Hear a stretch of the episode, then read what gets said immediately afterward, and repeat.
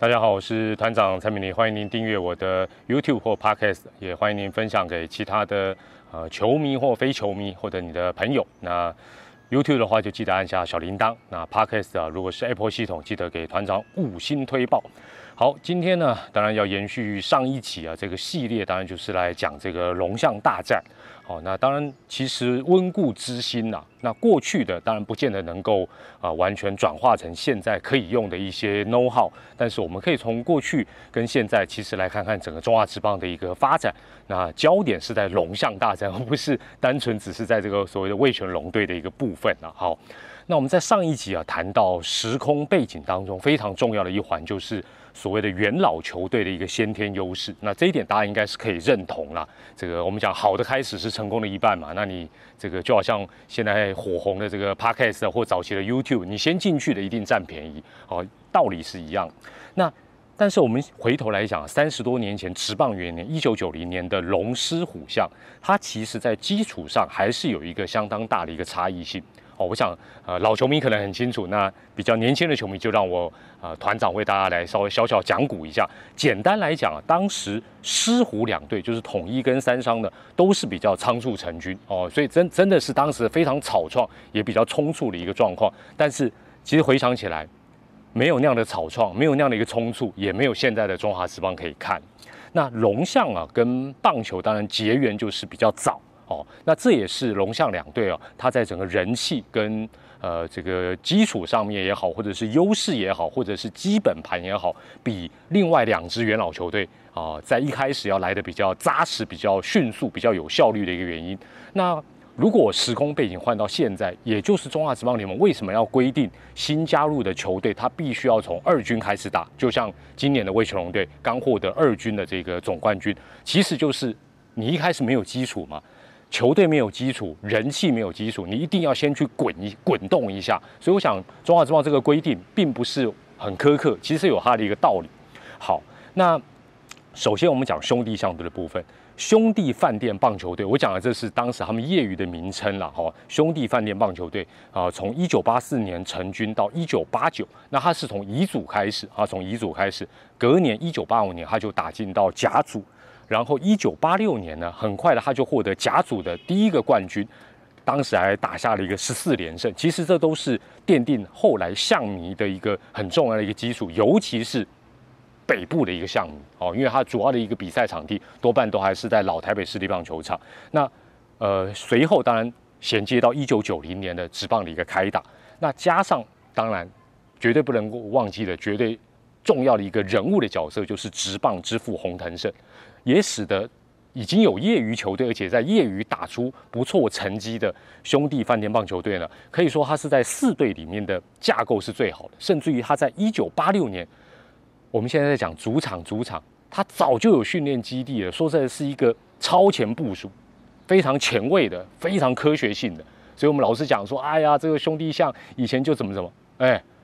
时至今日，有多少球队没有自己的训练基地？不管是职业的或业余的，很多吧。好，那但是哦，回想起来，这个答案可能只有老象迷才知道。因为坦白讲，元年二年早期，我只关心魏全龙，我管他兄弟像打得越烂越好啊。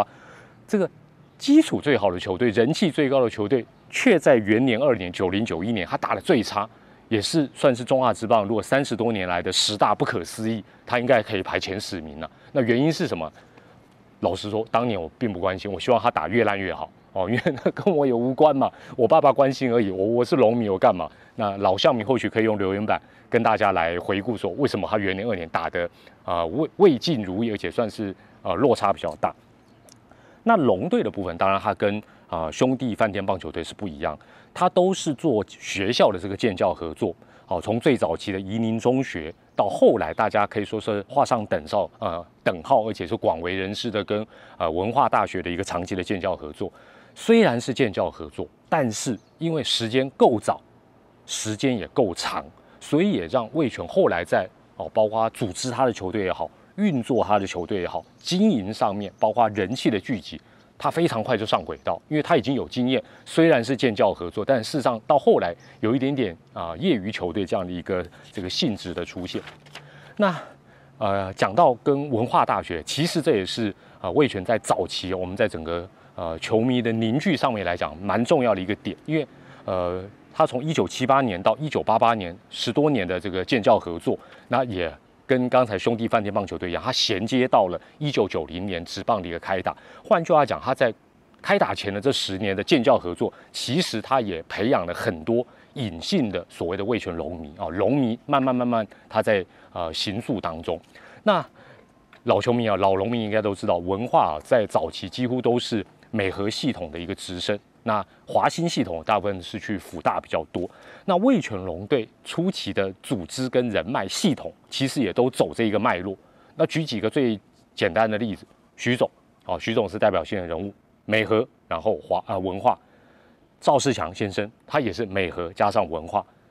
那文化大学的部分呢，我们依入学顺序来讲呢，林义珍杨介仁一九七八年入学，吕明次李安熙一九八三年入学。那滚中啊叶总啊是比较后期，他是一九九一年。所以魏权的一个队形其实很快的形成，也就是说，当然这不叫结党结派，也就是说，哎。他要找选手，因为早期找选手有些时候是啊靠一些人情啊，靠一些这个人脉啦，或者是你什么学校的校友啊等等，像这样来组比较快嘛。所以他的人气也好，球队的一个组成也好，其实都从这个系统慢慢去发展出来。当然这是早期，现在当然不走这一套了。好，那以团长团长这个故事讲很多次，但我还是必须再再强调一次，让大家知道说，哎，哦，这个龙迷大概都是什么样的一个状况。团长是在十岁的时候呢。一九七九年九月十五号，当时老台北市立棒球场的秋季联赛，味全大战葡萄王。哦，味全的时候当然就是文化大学，葡萄王就是辅大，那就是脍炙人口、经典的二十一局、永恒的二十一局的这一场业余比赛。黄广琪跟庄胜雄都各投二十一局，非常幸运的，我跟我爸爸跟我哥哥，我们就在现场。所以想想看，从一九七九年的这场比赛开始。我决定正式的支持味全哦，或者是文化大学哦，这其实是画上等号。到了一九九零年职棒正式开打之后，我怎么可能突然之间去支持三商虎、统一师或兄弟像 m o c o l i 顺理成章，像我这样子的过程的人，或者是在七八年到八八年之间，你曾经去支持过文化大学，喜欢文化大学，或者是业余比赛它冠名叫做味全的时候，九零年开打，你就是味全龙迷了嘛？这道理还再简单不过。这个比赛啊，这二十一局的比赛，除了这两个投手都各投二十一局之外呢，两个捕手也都是蹲满二十一局，蹲满蹲好了啊。洪一中跟陈昭明。另外有一个趣闻呢，我以前也讲过，但我还是跟大家补充一下，这是后来才知道。辅仁大学的林正贤，当时他是投手，也算是主力投手之一。因为这个比赛一看就知道没完没了，所以据说啦，据他表示，他从第九局他就开始在热身。所以他可能会成为有史以来第一个因为热身热太久而去做 Tom Tommy Jones TJ 的，因为因为这比赛想想看，他如果从第九局开始热身，比赛后来打到二十一局，他等于是完头还 over 嘞。哦，那当然他是应该练一练停一停，练一练停一停。那至于文化大学有没有人也这样开始热身，我相信有，只是不详啊，就没有 没有人告诉我们是谁。哦，福大是林正杰，这个故事还还挺妙。好，那。讲到这个部分之外呢，我们一直讲到龙象大战在初期哦，有这一个呃元老球队的优势，加上本来这两队的基础就比较稳固，所以一开始他们就走在前面，跑在前面哦。当然跑在前面不一定是战机啦，兄弟没有没有跑在前面，魏全跑在前面，人气也跑在前面。另外一个问题就是早期因为草状很多东西都规定的不够清楚，然后有点比较人治系统啊，那这个是在所难免，所以。有一些争议事件，也对于特别是龙象大战这一个组合带来一个推波助澜的一个效果，例子非常多，大家也可以用留言板再做一个补充。但是最有名的例子，当然必须要举两个例子，哦，或者是三个例子啊。其中第之一就是所谓的六一事件，史称六一事件，一九九一年的六月一号台北市立棒球场的龙象大战。详情我不特别讲。那最近我的老长官梁公斌做的台北市立棒球场这个 podcast，他有讲到六一事件，大家可以去听一听，或者是 Google 去查一下都 OK。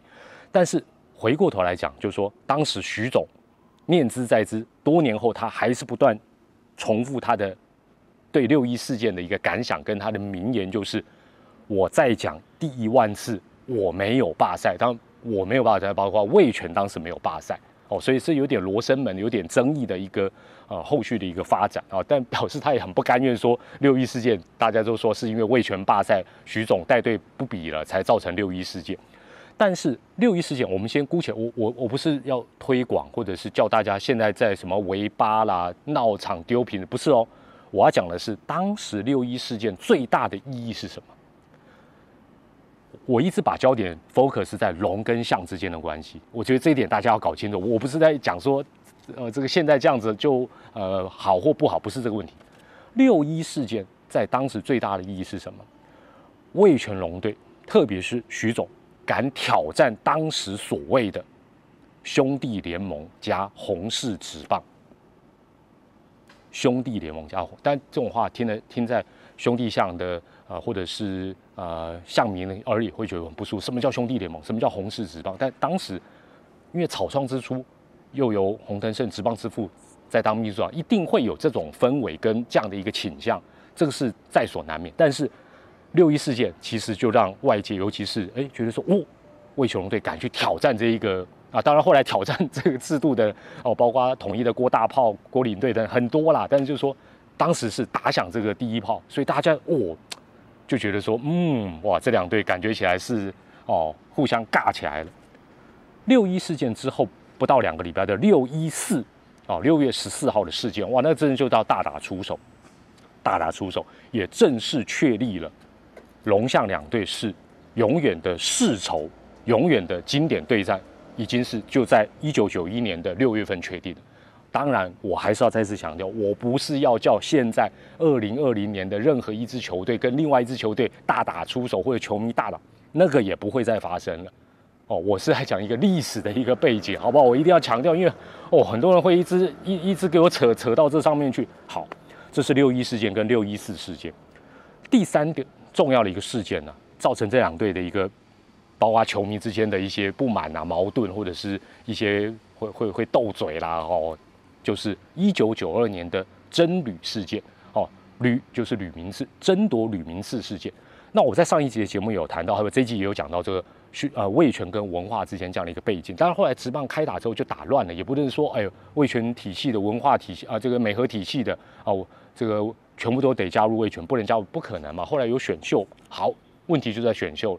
当时因为打最差的兄弟像，他有第一指名的权利。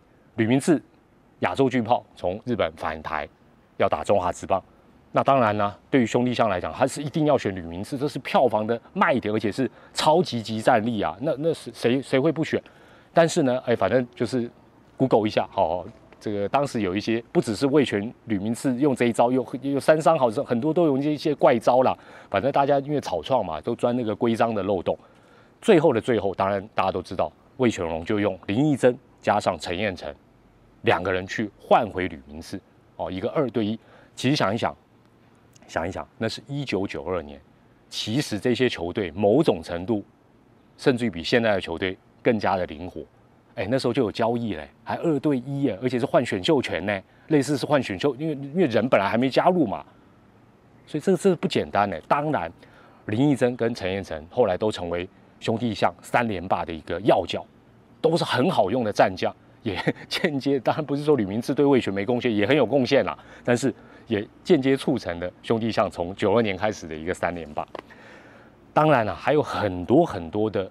龙象之间的恩怨情仇，包括一些争议事件，对这一个组组合带来的一个很大的一个影响力，跟不许他们成为几乎是最热门的一个票房组合，场内外的冲突也好等等，大家可以做补充。但是我还是要再次强调，我不是希望现在发生这些事情，这个都不会再发生，也不可以再发生了哦。因为直棒毕竟时代的改变，也慢慢这个社会都改变了，怎么可能还走走以前那种路线？什么瓶瓶罐罐，什么便当盒，什么椅子拆下来？那那都过去了。好，那当然了，龙象大战还有很多其他的元素所缔造的哦。我们除了下一集再跟大家分享之外，我最后最后，呃，必须要也不能讲呼吁了，我一个很诚心的一个呃，跟大家来做一个呃，算是我的感想，就是说，大家这么多年来，哦，大家这么多年来都期待中华之棒有第五队、第六队，没错吧？哦，你说我我不希望，那你就看到这里为止，你切掉。如果你是希望的，你继续听我讲。现在终于第五队来了，魏雄龙队磨练完二军的一年之后，明年终于要打一军，五队终于成型，四加一终于出现，中华之棒不至于再出现三缺一，比赛就打不下去就倒台，会受到哪一队的一些啊怎么样无理的要求？不会了，以后更稳固，架构更好，四加一。如果你希望四加一能稳固，甚至于未来有四加二，我必须要这样讲：魏全龙或鼎新集团相关企业，你支持或不支持都是你的选择。就算你是龙迷，像团长老龙迷，我要不要支持？我的自由，我可以把我的答案摆在我的心里，或我讲出来。但是，我希望大家能够尽量，尤其对于新加入的球队，包括第五队魏全，包括未来或许有兴趣的企业第六队等等。对他们多友善一些。你如果对他们那么不友善，又希望有第五队、第六队、第七队，我觉得行为上是非常的矛盾。而且，社会的还有 PTT 网络这些氛围，都是会造成这些企业非常却步的原因。大家，我我前面有录 PTT 的力量超乎你的想象。如果你没看，去稍微看一下。真的，现在这个影响社会氛围非常的严重。很多企业不是没钱。但是光看到有些时候网友的那种张牙舞爪，那些其实是少数，但是都惊掉啊！我要烧一年烧个两三亿，一开始要烧个可能十亿，却天天要被你刁。你是老板，你愿意吗？我们从这个角度去想一想，好不好？好，那我们这一期啊就先分享到这边，还有第三个单元继续谈龙象大战，我们下回再见，拜拜。